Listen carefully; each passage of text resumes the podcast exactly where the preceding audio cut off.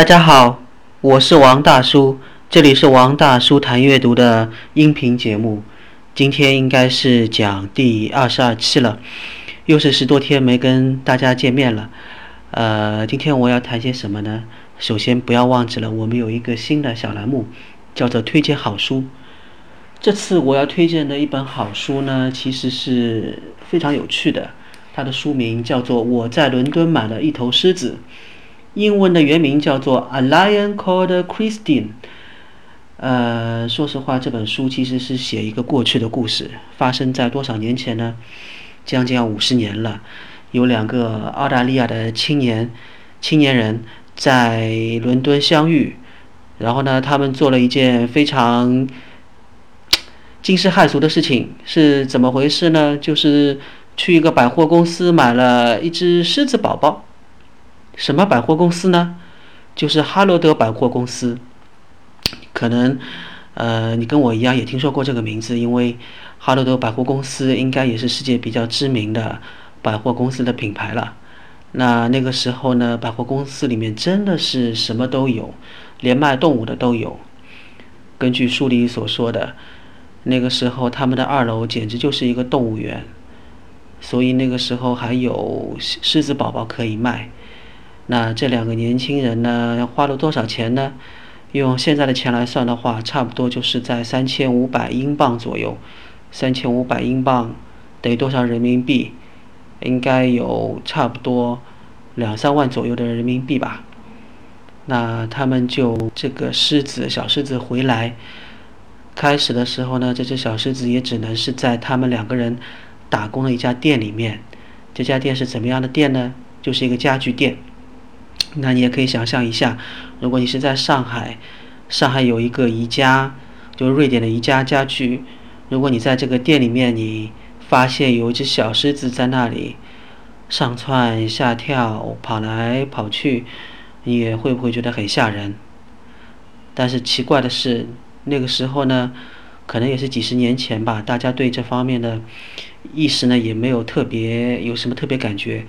所以呢，很多人还是非常喜欢到那里去看这只名叫 Christian 的小狮子。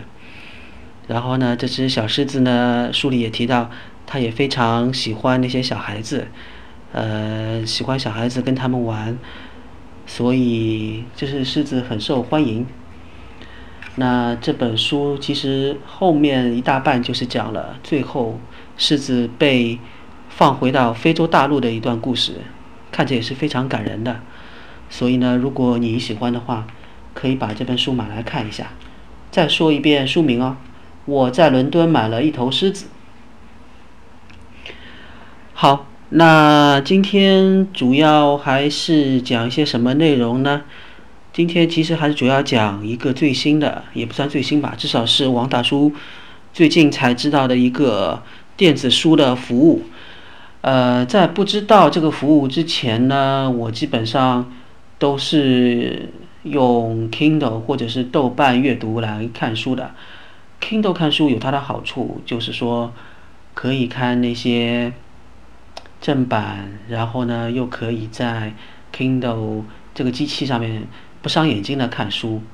然后豆瓣阅读呢，就是说除了那些相对正式一点的。书以外，还有一些专门发布在豆瓣上面的一些不太知名的那些作家的作品。那如果你看惯了看惯了知名作家写的，你有时候也会想换一换口味，所以看豆瓣读书也看看豆豆瓣阅读也是不错的。那今天呢，我是要讲的另外一个服务的名称叫做 Overdrive，中文名称呢叫赛阅，比赛的赛，阅读的阅。这是一家来自国外的一个服务供应商，呃，我也是最近才了解他。那看了他的网站介绍，其实可能是在八十年代还是九十年代，上世纪八十年代九十年代的时候，他们的服务已经开始了。那现在专门做的服务呢，是借阅这些借阅这些出版物。所以，如果你现在有条件的话，你可以在。你的手机、你的 iPad 上面阅读世界各国的，尤其是英文的这些作品。那你也知道，在国内，如果你想阅读英文的小说这些，如果你要真的去买一本纸质书的话，还是非常贵。书店里基本上也都是要在六七十到一百多，买回来之后，如果你真的只是看一次的话，你也会觉得不值得。那首先说一下，如果你要买一些便宜的英文书的话，以后王大叔会介绍一些相关的渠道。但是，如果你真的是喜欢买一手的书的话，这个几十块钱到一百块真的是非常的贵。那如果是电子借阅类的话呢，Kindle 上也有，但是量不是很丰富，而且的确是要花钱的。呃，购买的是 Kindle 的那个 Unlimited 的服务。那如果是用赛月呢，就很简单了，就真的像图书馆借书一样免费。那赛月这个服务怎么用呢？我也说不上很精通，但是简单说一下，就是。只要你下载了这个 APP，然后比如说你是在上海，你就有一张图书馆的借书证，在这个赛月的 App 里面登录，用图书馆的借书证登录之后，你就有资格去借阅。我记得一次最多可以借阅三本，那这三本的话，有有英文的小说，还有有声读物这些，但是呢。上海图书馆目前的资料，赛月的资料还不是很多，而且是以青少年的呃出版物为主。我看了一下，如果是你是在北京或者有一张北京首都图书馆的那个证件的话，在那里就可以阅读更加多的书籍了。所以呢，这的确是为我们打开了一个新的窗口，也给我们了一个新的渠道。那说的说的就是说。如果你真的是一个重度阅读者的话，说不定你就可以啊，在边开车的时候边收听这些有声电子书。啊，你知道，如果是在美国的亚马逊上要购买这些有声电子书的话，其实还是很贵的。国内基本上也没有什么，也没有什么可以播放的呃英文版的有声电子书。所以现在有多一个选择，赛月还是非常不错，推荐你使用一下。基本上今天我讲的内容也就是这些了，可能听上去短了一些。那最后的话再闲聊两句，闲聊两句什么呢？就是说王大叔谈一谈自己，呃，不喜欢看的书的其中的一种。那这种书是怎么回事呢？就是说，有时候啦，不一定是作家作者自己啦，而是出版社为了推销一个作家。会把这个作家所有的、所有的这些官衔啊、名位啊，全都写在这个人的人的名字后面。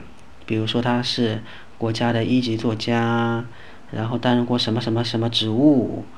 哦，这个这个这些话可以写个五六行、七八行，然后到最后再说一下他写过什么其他的书。我觉得这真的是体现了中国这种官本位的。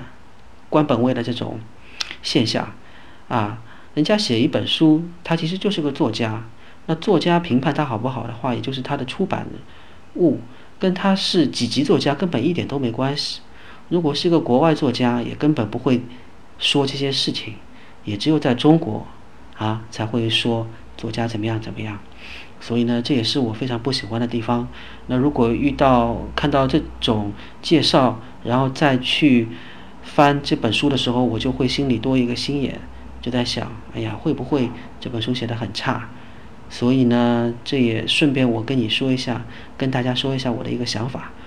好，今天王大叔的节目就先录制到这里，非常感谢大家的收听。以后如果有机会的话，继续聊，也不要忘记关注王大叔的，呃，王大叔的一个微博，呃，王大叔谈阅读，谢谢，嗯。拜拜。